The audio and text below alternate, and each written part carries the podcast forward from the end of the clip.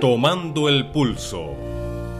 Una visión profunda e inteligente de lo que ocupa y preocupa al común de los mortales. Protagonistas de diferentes historias, todos ellos importantes en diferentes ámbitos profesionales y con algún vínculo muy especial con nuestra emisora. Su historia es la nuestra. Bienvenidos a Tomando el pulso.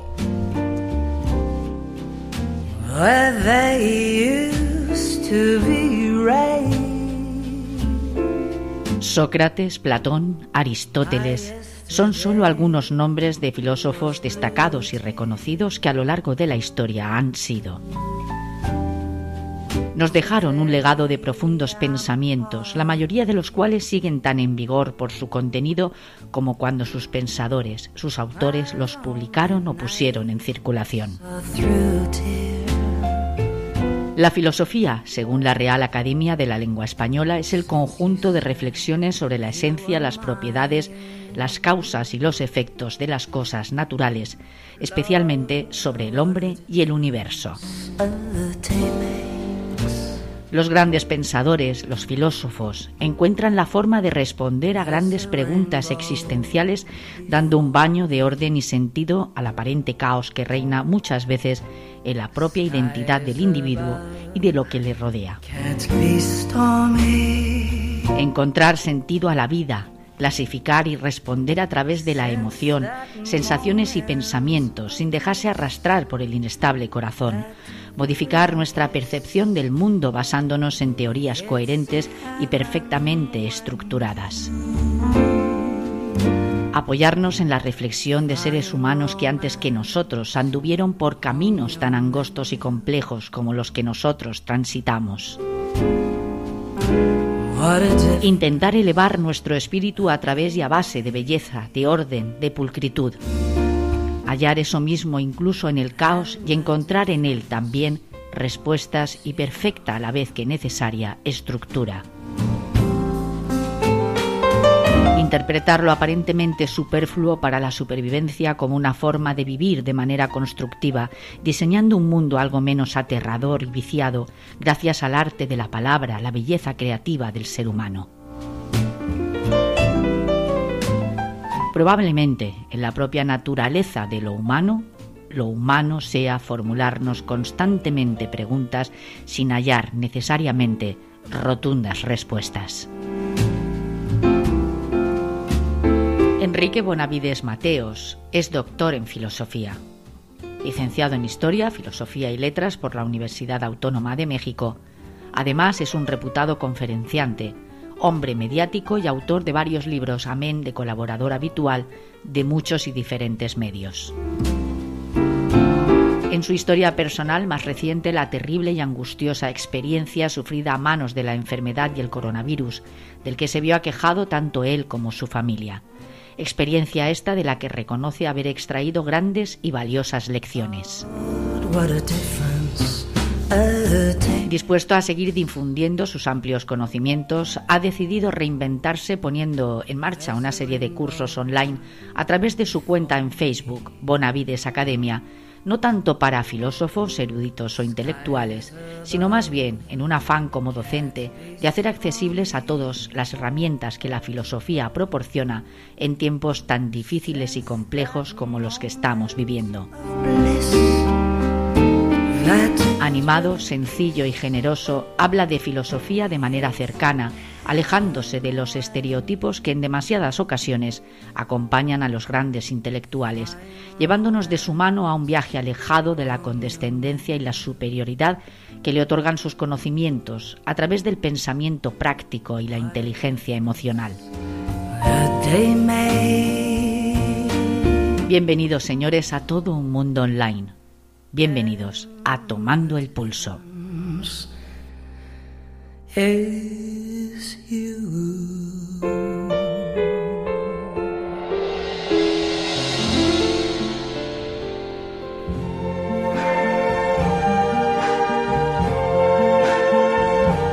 I see trees of green,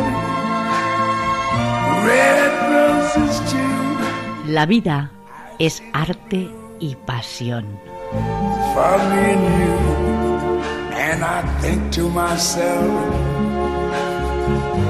Verán, algunas veces les hemos contado que gracias a nuestro programa, gracias a la posibilidad que nos ofrece este medio maravilloso que es la radio, eh, tenemos la opción, el acceso a seres humanos que con su sola presencia y su manera de entender el mundo que nos rodea nos hacen la vida mucho más agradable. Hoy quiero recibir, hoy quiero dar las gracias y la bienvenida a una persona muy especial y ustedes en el transcurso de esta entrevista van a entender el porqué.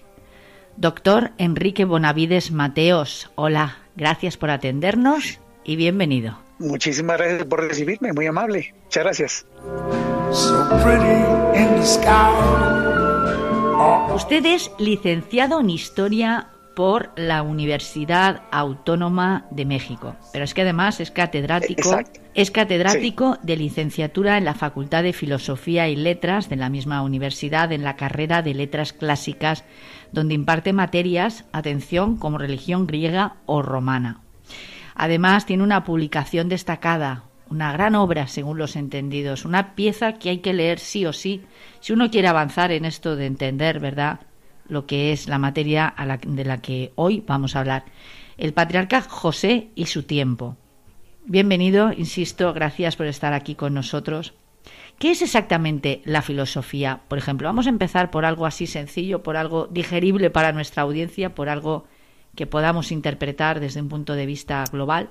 Porque a mí la filosofía, por ejemplo, me transmite ideas como la que he dicho al principio. La vida es arte y pasión.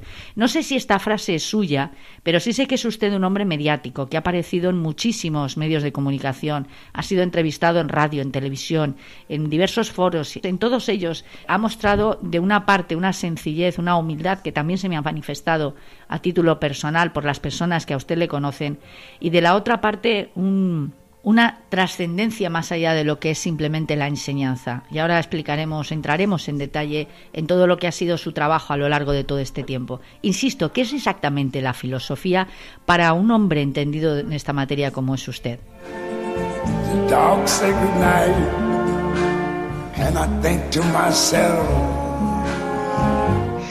desde mi, desde mi punto de vista, bueno, antes que nada, muchísimas, muchísimas gracias por, por recibirme y estoy, estoy feliz de, de, poder tener esta comunicación. Para mí la, filosofía es un, es un poco lo que planteaba Paul Valéry, de la, la, la filosofía es una especie de, de literatura, nada más.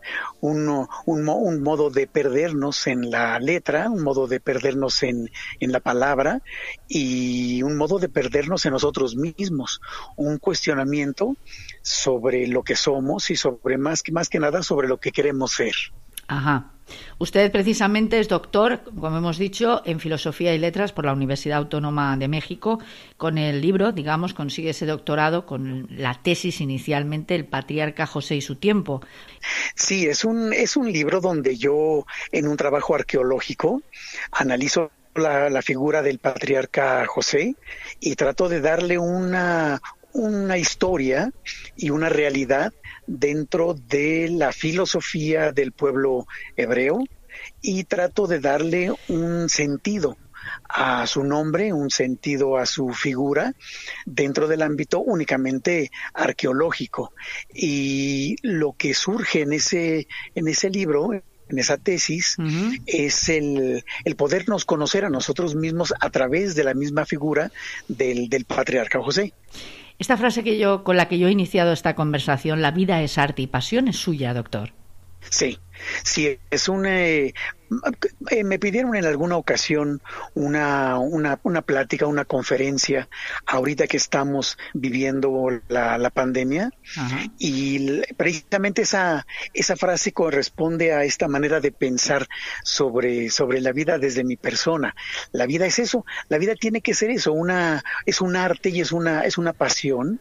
Por ejemplo, en, en, el, en la filosofía de la, de la India se dice que eh, más allá de los hombres están los dioses y más allá de los dioses está algo que ellos denominan Rita.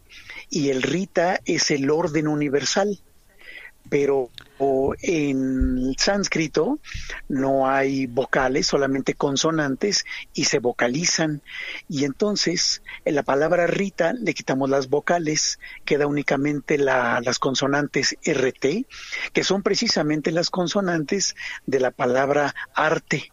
Y entonces el el, vivir en orden, el vivir bajo cierta armonía en el universo, desde mi punto de vista también, que es lo que comparto con el pensamiento hindú en ese sentido, es que la vida es eso, la vida es, es un arte y hay que, hay que saber desarrollarlo, es el arte de, de crearnos a nosotros mismos. Y si no nos creamos a nosotros mismos a través precisamente de la pasión, que pues los mismos griegos nos hablan de ello mismo. Los griegos nos dicen que la pasión viene de la palabra patos, que significa sufrimiento. Y eso se refiere a ¿A ti te, te interesa tu familia? ¿Te duele tu familia? ¿Te duelen tus hijos? Si te duelen tus hijos, estás apasionado por tus hijos. ¿Te duele tu país? Estás apasionado por tu país. Hay una relación entonces entre sufrimiento y pasión.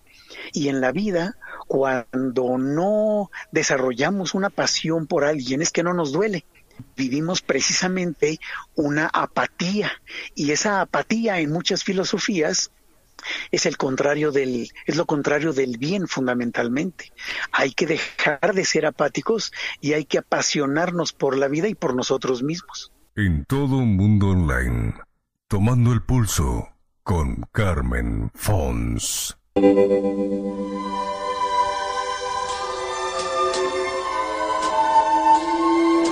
Doctor, la filosofía es una manera de entender la vida que nos ayuda desde el punto de vista pragmático a una funcionalidad, a unos resultados más efectivos de nuestras de nuestros talentos, de nuestras capacidades, capacidades, perdón, es una manera de gestionar las emociones de los seres humanos, la filosofía.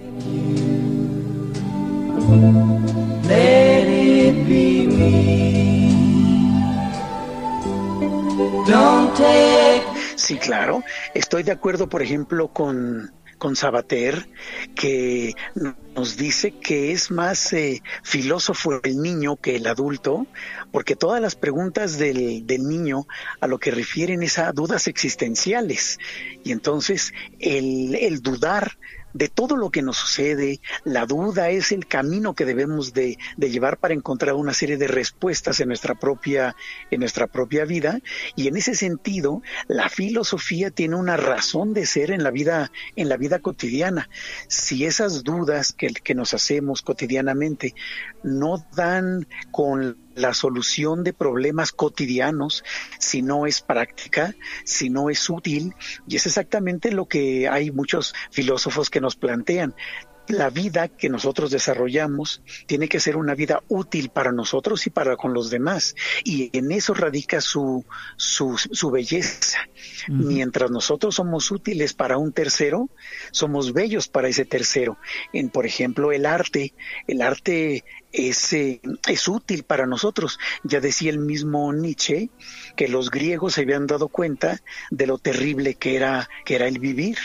Y entonces crearon la belleza, el arte, para ponerla entre la realidad y sus ojos, y eso les funcionó para poder vivir mejor. ¿Qué similitudes o qué semejanzas o qué puntos de unión tiene la historia, por ejemplo, el arte, eh, todo lo que nos rodea con el mundo de la filosofía? ¿En qué nos puede ayudar? Usted mismo acaba de hacer alusión precisamente al mundo del arte. ¿De qué manera nos puede ayudar la filosofía? A sobreponernos, a gestionar mejor eh, las dificultades que se presentan y, hoy por hoy, por ejemplo, estamos viviendo sin lugar a dudas uno de los momentos más terribles de la historia reciente de la humanidad, una pandemia que nos ha sobrepasado a todos y que nadie tenía previsto fuera a ocurrir.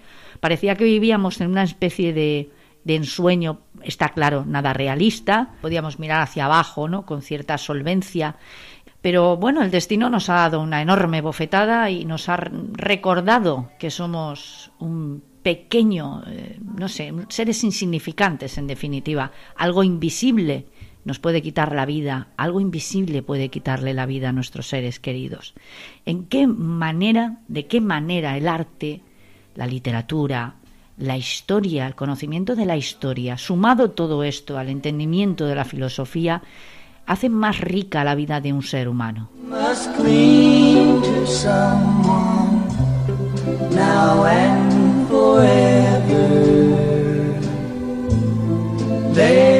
Sí, si entendemos la, la filosofía como el amor por la, por la verdad en última instancia. Cuando nosotros llegamos a este momento de la, de la pandemia, nos damos cuenta cómo, cómo es el ser humano, lo frágil que es el, el ser humano y lo cerca que estamos realmente de la muerte a cada, cada momento. Esto, eh, la filosofía nos, nos ayuda precisamente a poder interpretar todos y cada uno de los sucesos que nos pasan a cada uno de los instantes de, nuestra vida. Simplemente, por ejemplo, la, la, pandemia nos lleva filosóficamente a cuestionarnos como seres humanos cómo y dónde puede estar ese poder de la resiliencia, cómo podemos reinventarnos a través de la, de la misma problemática que nos, que nos lleva, a la que nos lleva el mismo, el mismo virus, a la que nos lleva la misma pandemia.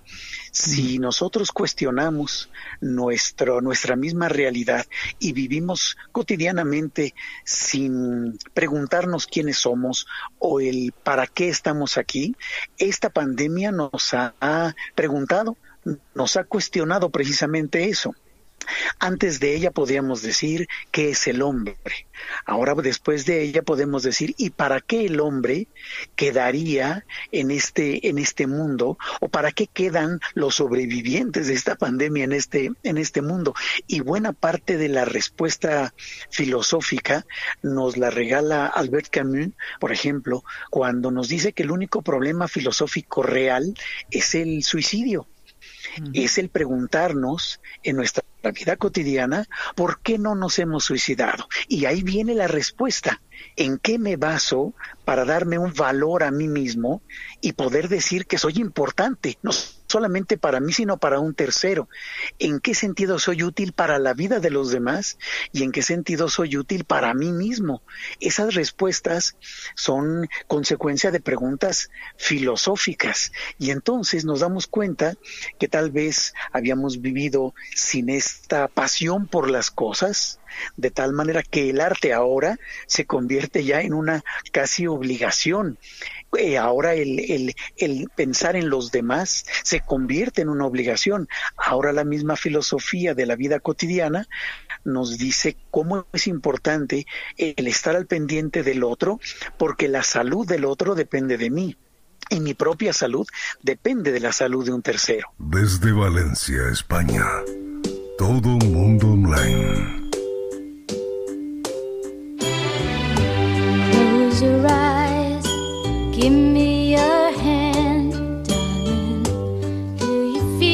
Esto es Tomando el Pulso con Carmen Fons.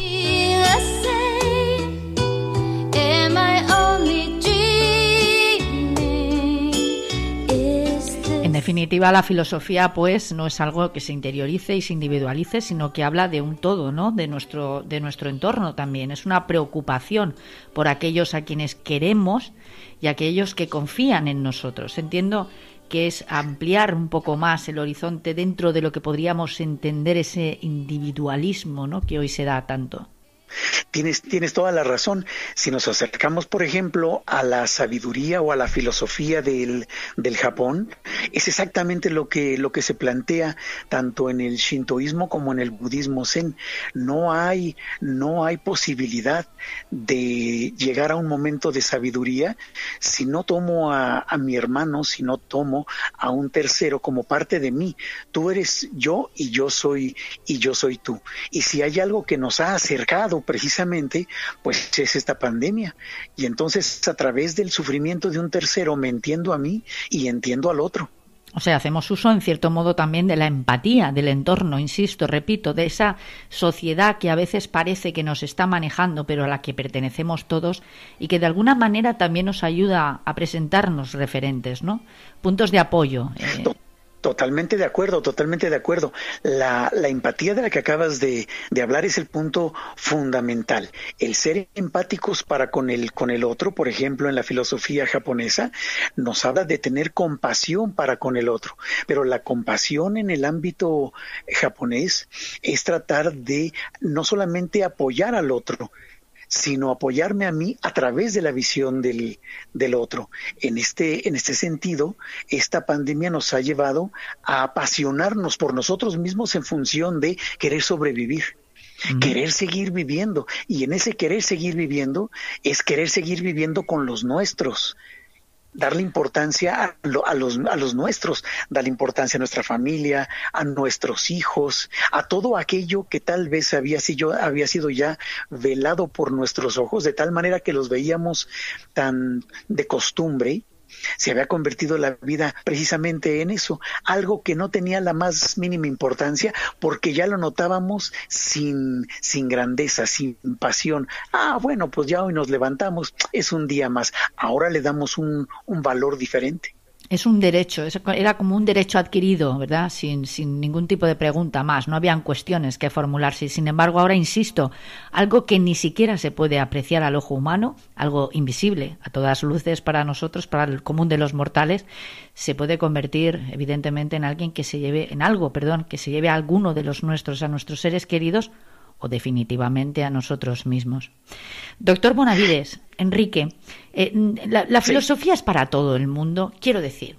Eh, parece que sea algo muy profundo, ¿no? Algo en lo que uno tiene que estar como muy desarrollado, haber interiorizado mucho diversos conceptos, haber leído, conocer un poquito la historia de la humanidad también, y tener esa resiliencia, por un lado, con la que nacemos, según tengo entendido, adquirida ya por el hecho de ser seres humanos, y esa empatía que no todos los seres humanos parecen manifestar, al menos de una manera positiva ¿no? y altruista, al resto de los mortales. Insisto, ¿es para todos? ¿De verdad es accesible a todos? Sí, sí, sí. Sí, siempre, siempre se ha pensado a la, a la filosofía o al filósofo como algo muy lejano, como algo metafísico, como algo que queda muy lejos de nuestras propias posibilidades. Y repito, como lo dice el mismo Sabater, las preguntas de un niño de por qué me amas, ¿Por qué tengo que, que, obedecerte? Son problemas y son preguntas filosóficas. Si nosotros, por ejemplo, detrás de esta pandemia, cualquiera se puede hacer la pregunta de cómo es posible que algo tan pequeño como un virus nos haya afectado. Bueno, pues una reflexión filosófica sencilla, natural que pudiéramos tener es, caray, qué importancia entonces debe de tener en la vida del ser humano las cosas pequeñas las cosas que tal vez pensábamos no tenían tanta importancia, y ahora tal vez cualquier cosa, por nimia que sea para nuestra manera de pensar antes de la pandemia, ahora tienen importancia.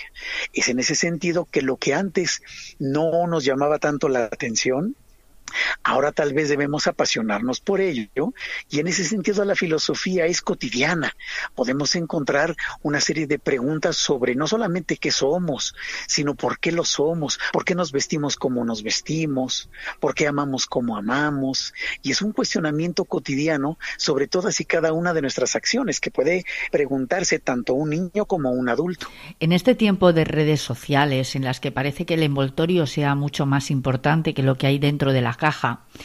En este tiempo en el que parece que la imagen cobra un sentido muchísimo más importante, más relevante que lo que una persona tenga que decir, que sus pensamientos, la profundidad quizás de su manera de entender el entorno en el que se mueve, en este mundo en el que parece que hemos perdido en demasiadas ocasiones el horizonte. Podría ser la filosofía ese asidero, ese agarradero, por lo menos para algunos de nosotros, en el que encontrar, no sé si, no sé si cierta eh, sensación balsámica, pero sí al menos algo en lo que, no sé, en lo que apoyarnos, en lo que sustentarnos. Y esto me lleva a otra pregunta. ¿Qué aporta la religión a la filosofía? ¿Cuál es ese vínculo que parece tener según su criterio como doctor en filosofía? Ah, bueno, el, el, mismo Borges decía que el enamoramiento era crearnos una religión con un Dios que pudiera fallar. Y entonces eh, la religión va más allá de esas concepciones eh, de, Dios.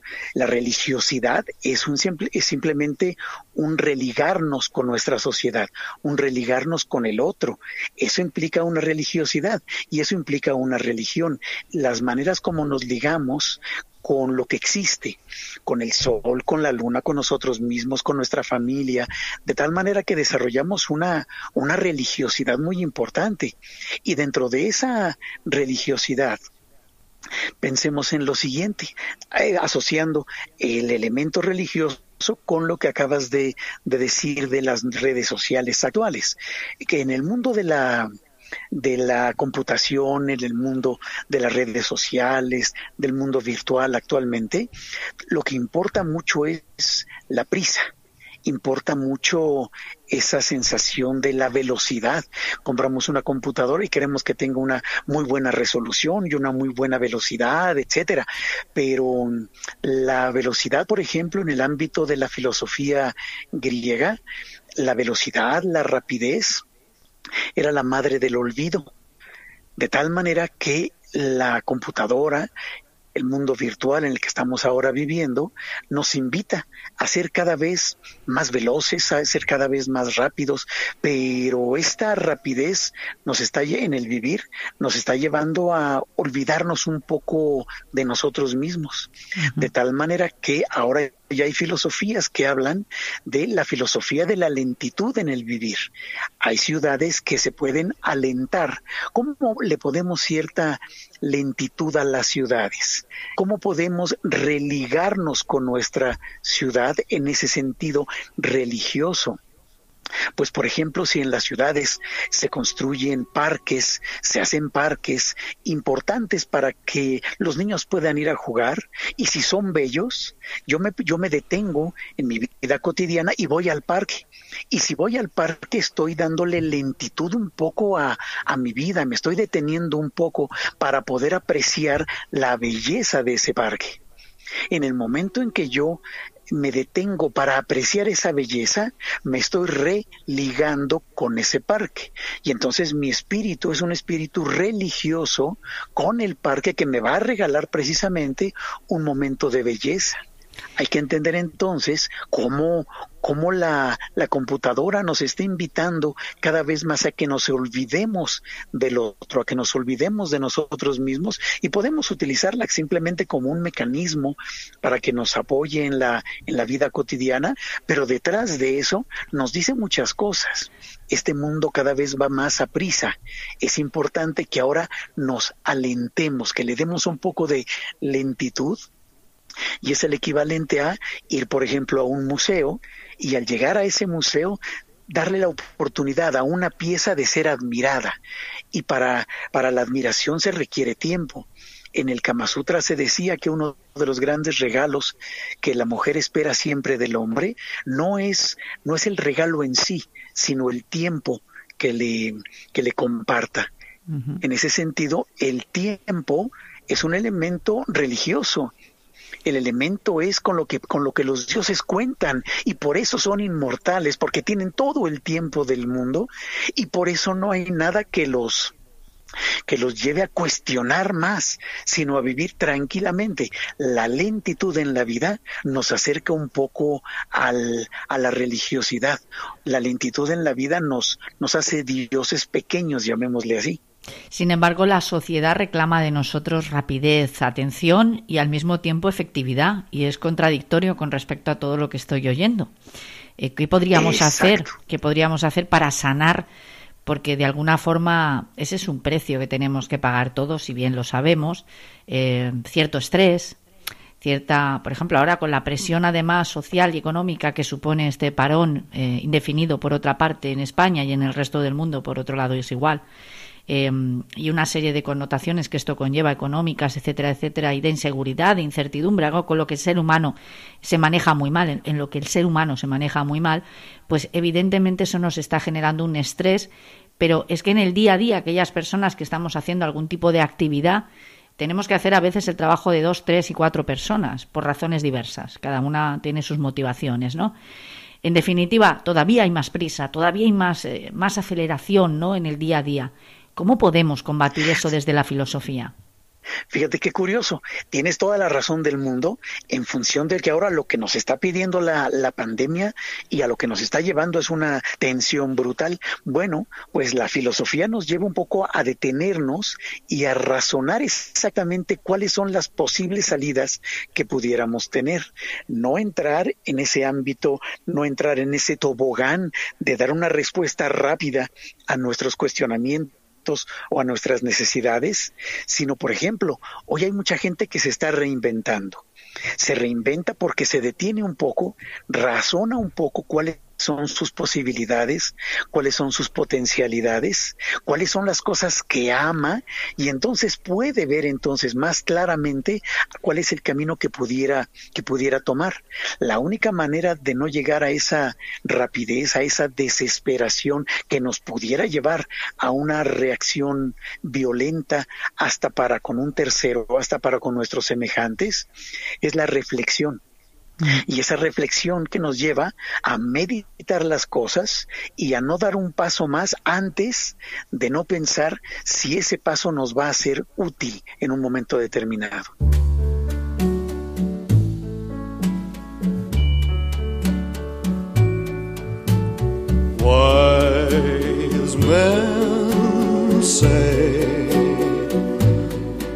only fools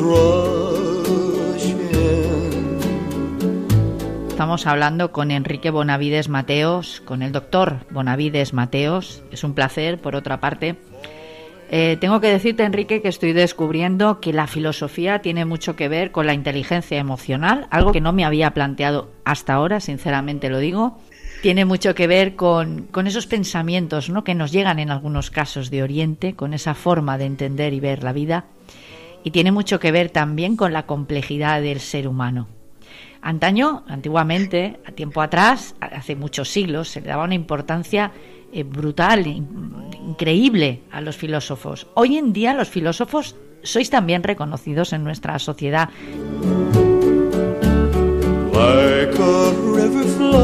Sí, mira, eh, es, importante lo que, lo que estás diciendo.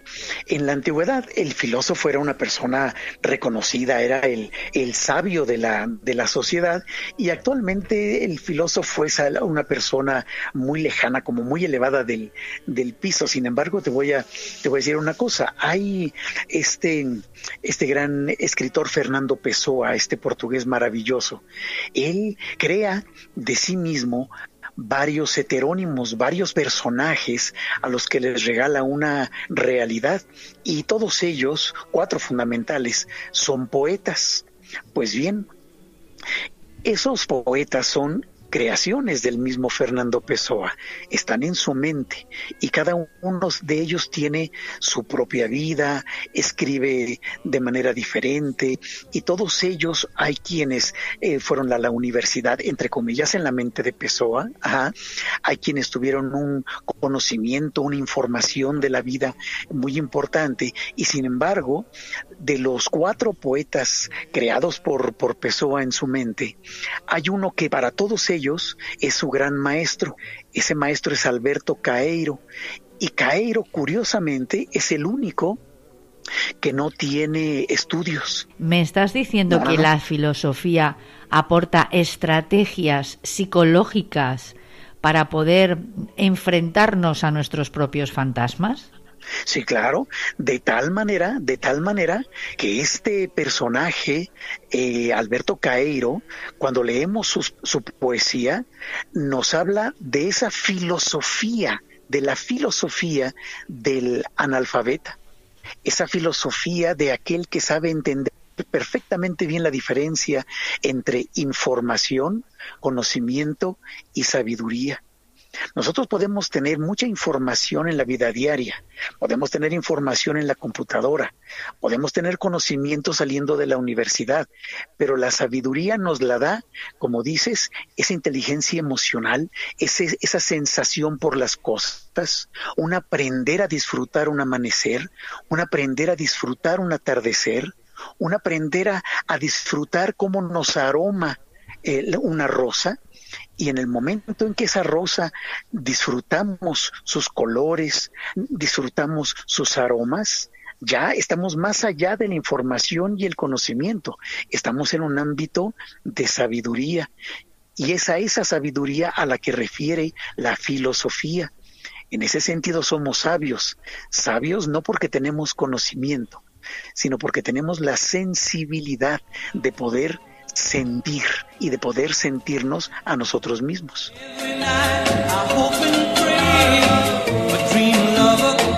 Bien, una de las razones por las que hemos tenido la suerte, por lo menos por mi parte, ¿no? de poder llegar a conectar a través de la radio de este medio maravilloso, insisto, es que se van a llevar a cabo unos cursos. Eh, veamos el mundo en los ojos de Borges, es uno de, las, de los temas a tratar, uno de los cursos yo creo que muy interesante, Historia de la Sabiduría, la mujer y su mitología, el sabor de la charla, la religión del antiguo Egipto. Van a ser, van a ser cursos que se van a hacer en, en línea de diferentes, como dices, de diferentes temas. En la mitología de la, de la mujer, vamos a adentrarnos en cómo se va conformando toda una serie de mitos en el discurso femenino a lo largo de la historia, cómo se concibe a la mujer desde el paleolítico y cómo va a ir cambiando entrando a ámbito mesopotámico, en el ámbito egipcio, pasando por el mundo grecorromano y cómo llega a nuestros días el concepto que de mujer ha desarrollado la historia, la literatura, la filosofía. Es un curso que vamos a, impartir ya en febrero, el 8 de febrero, y luego vamos a tener un curso sobre, sobre Borges, al que también es en línea y también y denominé el mundo en los ojos de, de, Borges, donde lo que vamos a hacer es acercarnos no solamente a su biografía, sino a su poesía y a su prosa, a cómo Borges se convierte en un enciclopedista, en uno de los hombres más sabios del, de su momento, y que es una literatura que nos habla a nosotros mismos de nosotros mismos. Borges tiene esa capacidad, tiene la capacidad de tener esa visión del hombre invidente. Y como nos decía el mismo, los mismos griegos, los griegos habían sido creados por Homero y la palabra Homero significa invidente precisamente. Bueno, pues Homero, que es un ciego de la antigüedad, veía con unos ojos diferentes. Es lo que hace Borges, es un nuevo Homero, nos enseña a ver con otros ojos el mundo en el que vivimos. Luego tenemos otro, otro curso al que le denominé el sabor de la charla, en donde a través de una charla precisamente vamos a ver diferentes temas. Estamos, nos estamos adentrando y lo vamos a comenzar también la próxima semana. Vamos a tomar un curso sobre historia de la sabiduría, cómo, cómo se toma, cómo se ve la sabiduría en el ámbito paleolítico, en el ámbito mesopotámico, egipcio, griego y romano, y cómo se ve la sabiduría en la literatura y cómo se ve en la filosofía. Analizaremos filósofos, literatos, religiones también, por ejemplo. No es lo mismo cómo concibe la sabiduría un hindú a cómo la concibe un, un cristiano o un musulmán. Otro curso, la historia de la religión en, en el antiguo Egipto, esto es acercarnos un poco, no, no, al ámbito de, la, de los dioses en Egipto solamente, sino a través de la religión egipcia, tratar de encontrar qué es el ser humano para los egipcios, cómo vivía el egipcio su vida, su vida cotidiana, cuáles eran sus anhelos, cuáles eran sus problemáticas existenciales y las respuestas que pudieran darse en aquel entonces, cómo servirnos a nosotros mismos, cómo ayudarnos a nosotros mismos. Los cursos que que, imparto son cursos en donde más que importarme el, la información o el conocimiento, es que nos sean útiles, que realmente saquemos algo práctico del curso y lo podamos aplicar. La sabiduría también implica eso y la filosofía implica eso, que todo lo que vivas puedas sacarle jugo y puedas tener una razón de ser en ese sentido. ¿Por qué estoy tomando un curso? Porque este curso te va a servir. Si no, no tiene caso que lo, que lo tomes. Si se queda únicamente como información, como conocimiento, pues lo podemos hacer hasta leyendo un libro. Pero aquí lo importante es que convivamos y a través de esa convivencia en los, en los cursos, pues que veamos también la utilidad que puede tener una frase, una poesía de algún egipcio de la antigüedad, de una mujer de la antigüedad y que nos enseñe hoy a saber vivir mejor. Entiendo entonces que son accesibles a cualquiera de nosotros, no es necesario tener una formación anterior, una simplemente una predisposición a escuchar, a aprender y a entender un poquito más lo que es la filosofía. ¿Cómo podemos acceder a ellos? A través del, del Facebook sí. están la, está toda la, la, información en donde simple y sencillamente eh, mandan un, un, mensaje y los inscribimos. Hay un costo, obviamente, pero eh, puede entrar cualquier persona sin ninguna preparación, sin ningún conocimiento previo, sin conocer, por ejemplo, si no, no han leído nunca a Borges, sería tanto como a, acercarnos a Borges a través de un hoja en blanco y a partir de ahí comenzar a dibujarlo. Hay una página que se llama Bonavides Academia y en esa, en esa página de Bonavides Academia van a aparecer todos los, los datos de todos los cursos que estamos ya impartiendo además de varios posts que, que, subimos semanalmente. Es una es una página de cultura fundamentalmente en donde nos acercamos a la literatura, a la filosofía y al arte.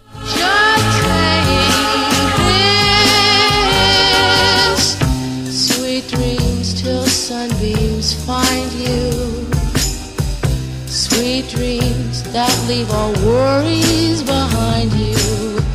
But in your dreams, whatever they be, dream a little dream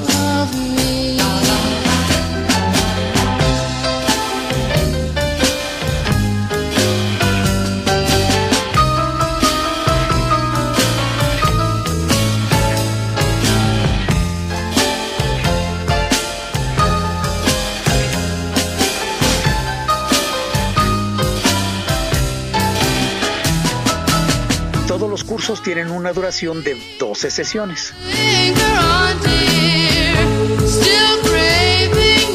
Los horarios, los horarios no, no, no, no son impedimento porque subimos las, las, las, clases precisamente a Bonavides Academia y todo aquel que se, que se inscribe las puede ver a la hora que, que guste. No se ha tenido nunca tan fácil acceso al mundo de la filosofía de la mano, además de un doctor en filosofía. Fíjate, fíjate qué curioso. Yo todas mis, mis clases, eh, yo soy investigador en un instituto de investigaciones filológicas en la UNAM, también eh, profesor, profesor en la, en la Facultad de Filosofía. Y nunca, eh, bueno, siempre había dado yo clases presenciales a diferentes grupos particulares también o en ciertas universidades.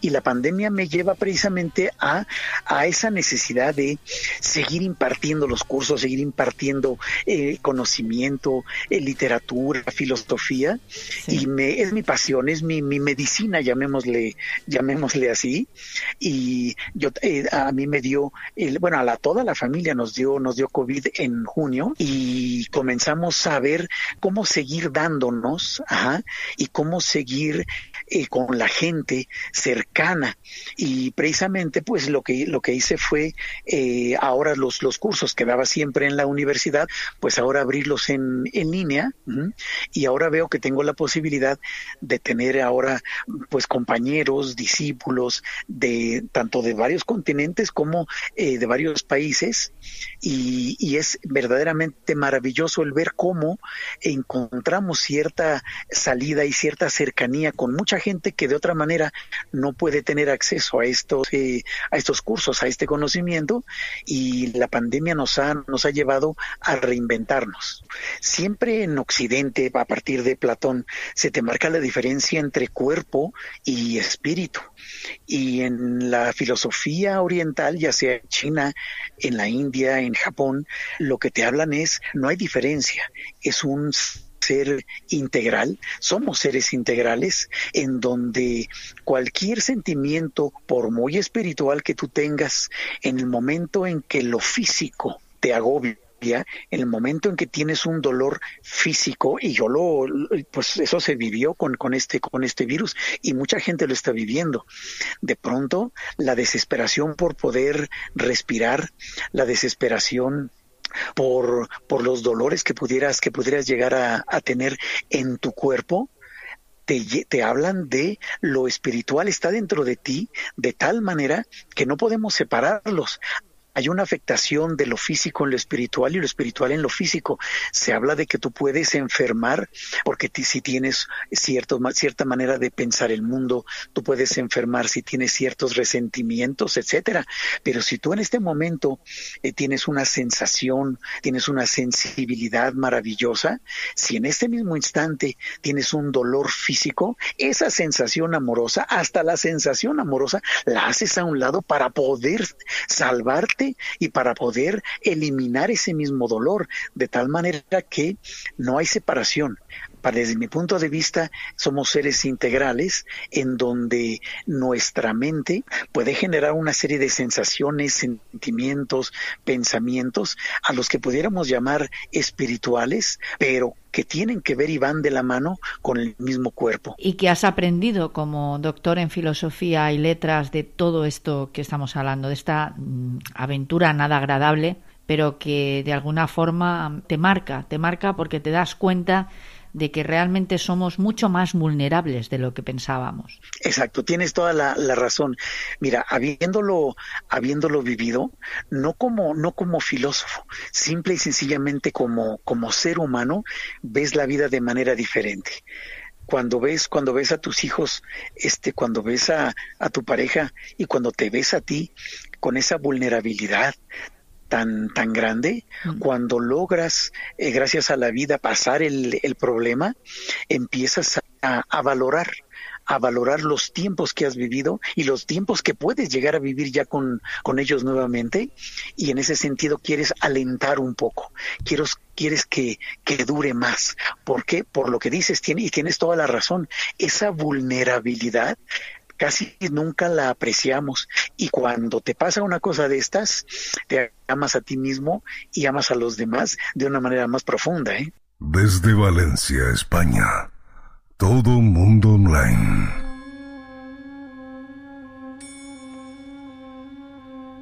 No,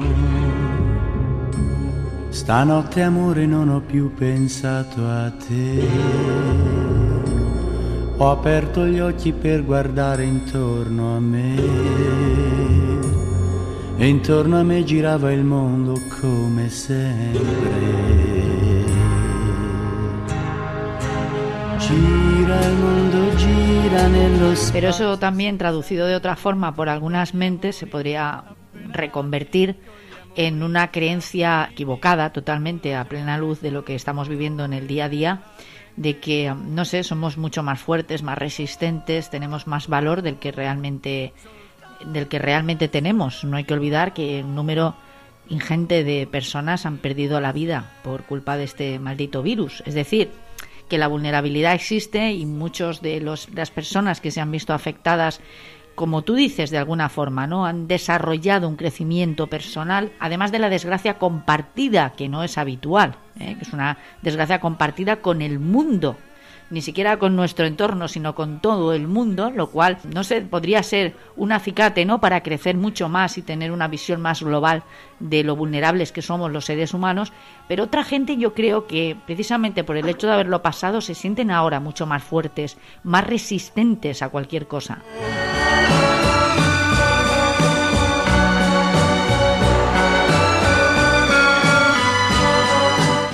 Fíjate que tienes toda la, la, razón. Podemos llegar a sentirnos fuertes porque hemos sobrevivido, pero lo más importante es que yo siento que lo que te surge, lo que te nace, es precisamente una, una maravillosa empatía para con los demás. Ese es el punto focal. Más que sentir tu fuerza, sientes una empatía por el otro ¿Qué siente una persona buena? ¿Existen los seres humanos buenos y los seres humanos malos? ¿Existe la bondad y la maldad? Mira, cuando tú, cuando tú lees, por ejemplo, a Maquiavelo, Maquiavelo te dice que el hombre nace malo y solo hace cosas buenas si tiene necesidad de ello. Y si lees a Sócrates, Sócrates te dice en las obras de Platón que, que, el hombre nace bueno y que la maldad es la ignorancia de la bondad que, que, tiene. Yo creo que no hay ni hombres buenos ni hombres malos. Hay hombres en circunstancias, como decía Ortega y Gasset, y puede haber momentos en que tengas una actitud negativa y una actitud positiva para con los demás. Pero el hecho de que tengas momentos malos no te define como un ser maligno por naturaleza, ni el que tengas momentos buenos te convierte en un ser bueno por naturaleza. Creo que las circunstancias nos llevan a actuar de, de cierta manera y en ese sentido nos hace humanos, humanos libre de esa catalogación de malos o buenos. Yo creo que esa catalogación entre lo malo y lo y lo bueno olvida un poco que el ser humano tiene en sí esas grandes contradicciones.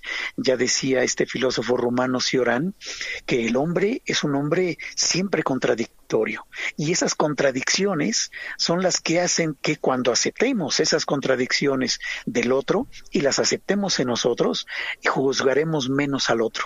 El hecho de pensar que somos que somos completos en algún momento determinado eh, nos lleva a juzgar ¿Cuáles son esos nudos que nos atan, eh, no sé, a la realidad cotidiana de una forma más amable? Quiero decir, el amor hacia los animales, hacia nuestros seres queridos es una obviedad. Se da por sentado que salvo que te hayamos desarrollado algún tipo de psicopatía, lo normal es que sintamos afecto, amor, lo que se conoce como una entrega desinteresada a la persona que nos acompaña como viajera o viajero a nuestro lado en la vida, o nuestros hijos, nuestros descendientes, nuestra familia más cercana y por supuesto nuestros amigos. Pero, ¿cuáles son esos nudos ajeno a todo esto que estoy comentando, que se da por obvio, por sentado, que nos pueden aferrar ¿no? a esa parte amable de la vida. Ya hemos dicho que el arte podría ser una de ellas en todas sus formas, la literatura interpreto que también, obviamente. Además, tú de eso también podrías decirnos muchas cosas, Enrique. Y no sé, cualquier tipo de vivencia, venga del ser humano o venga de la madre naturaleza, eh, ese efecto balsámico que los seres humanos hoy más que nunca creo necesitamos precisamente por ese factor de la prisa del que estábamos hablando, de ese estrés, de esa inmediatez efectiva. Tienes toda la razón. Mira, hay quien, hay quien dice que le impedimos a los animales el aceptarlos como, como racionales y hay quien te dice, mira, no, lo que me importa no es tanto pensar si tienen razón o no, si son seres racionales o no. Lo que me importa es saber que sufren. Lo que me importa es que tienen la posibilidad de sentir sufrimiento. Y entonces se te habla de que esa empatía es la eliminación de la crueldad para con el, para con el otro. Y creo que esa eliminación de la crueldad cotidiana, que en ocasiones eh, ya llegábamos a desarrollarla eh, constantemente y que ahora al haber vivido precisamente esta pues esta tragedia que estamos que estamos viviendo con esa empatía llegamos a pensar un poco lo que nos decía este filósofo epicuro que nos hablaba que debemos vivir eh, hedonistamente, placenteramente. La idea es que el placer no es el placer por el placer, él decía que el placer es vivir eh, evitando el mayor daño posible al otro. En el momento en que vivas tratando de hacer el menor daño posible al otro, vives placenteramente y el mundo vive mejor. Y la estabilidad y la seguridad, por ejemplo, económica, ¿qué, qué aporta la filosofía? Quiero decir, eh, ¿Es un acicate o es, por el contrario, algo que nos deberíamos plantear? Porque hoy en día también es algo difícil para muchos de nosotros el encontrar esa estabilidad y esa seguridad. Claro, mira, en el, en el ámbito de la educación en la antigüedad, la escuela, la misma palabra escuela viene de escola, que significa ocio. Es decir, a la escuela iba el ocioso, a la escuela iba aquel que tenía el tiempo para poder ir a perderlo en la escuela aprendiendo cosas. El que se iba al campo, el niño que iba al campo no tenía tiempo ocioso y por lo tanto no podía ir a la, a la escuela. Y entonces todavía seguimos con esa problemática. Hay quien no tiene tiempo de tener ocio, hay quien vive eh, sola y únicamente para, para trabajar, hay quien tiene trabajo, hay quien no lo tiene. Ahorita lo importante es valorar no tanto que tenemos o no trabajo, valorar que tenemos vida, que estamos vivos y, y, estando vivos encontramos siempre la posibilidad de seguir adelante. Una de las cosas que a mí personalmente, Enrique, más me entristecen en los seres humanos es la miseria, no económica, sino la humana. Esa sensación como, ¿cómo decirlo? ¿El mundo ha pasado por uno? Es una pregunta que yo a veces me formulo incluso a mí misma, ¿no? Yo sé que he pasado por el mundo, pero ¿el mundo me ha dejado algo a mí? Esto también es parte de, no sé, de los registros, ¿no? En los que nos podemos mover si hablamos de filosofía.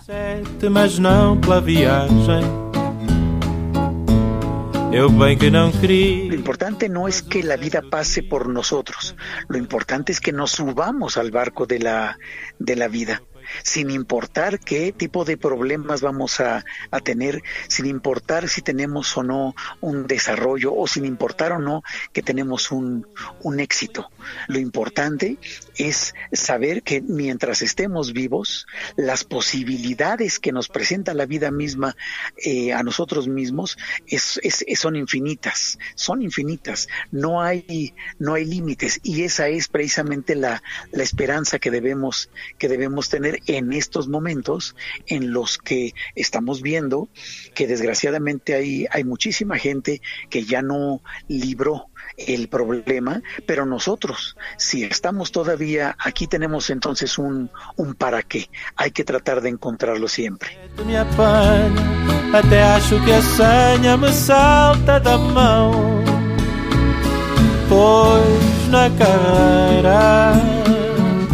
Desta vida vã, mais nada me dá a pica que o pica do sete me dá.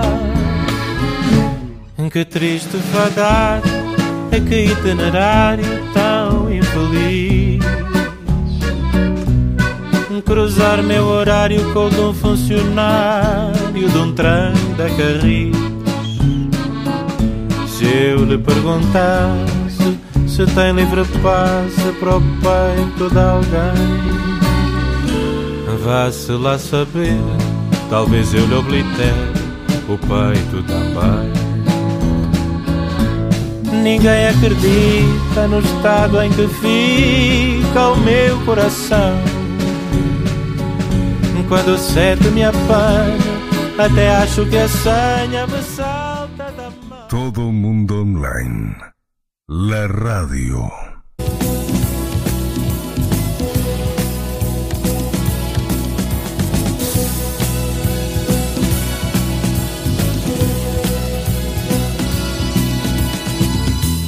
Nace una flor, brilla el sol con la esperanza. Lluvia que cae sin más, sin importancia. Abro mis manos.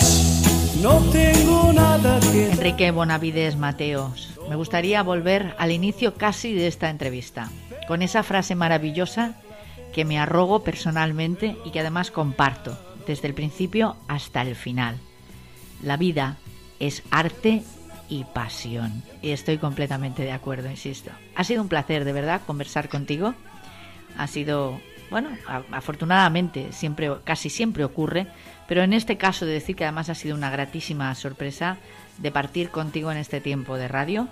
Espero que la vida nos dé la oportunidad de volver a tener una conversación, porque estoy convencida, pero convencida de que muchos de nuestros oyentes se van a quedar con ganas de escuchar mucho más. Al contrario, el, agradecido soy, soy yo y por supuesto que la vida nos va a dar la oportunidad no solamente de, de volver a tener conversaciones, sino más adelante hasta de conocernos, vas a ver. Ojalá, así sea.